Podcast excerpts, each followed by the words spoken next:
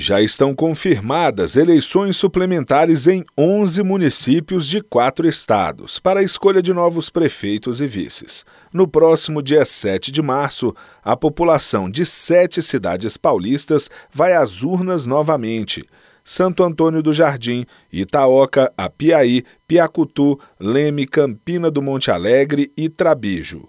E para o dia 11 de abril estão previstas eleições suplementares nas cidades mineiras de Espera Feliz e Campestre, também em Campo Grande, Alagoas, e Torixorel, Mato Grosso.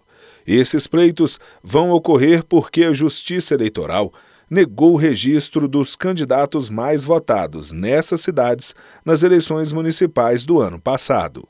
Além de 7 de março e 11 de abril, outras oito datas já estão pré-definidas para eleições suplementares em 2021, geralmente no primeiro domingo de cada mês.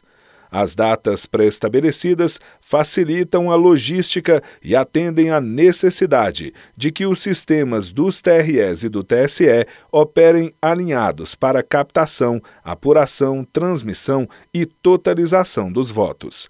Quem venceu a eleição, mas está com registro de candidatura pendente de julgamento, não foi diplomado e nem tomou posse no dia 1 de janeiro. Nestes casos, o presidente da Câmara de Vereadores assume a prefeitura de forma interina.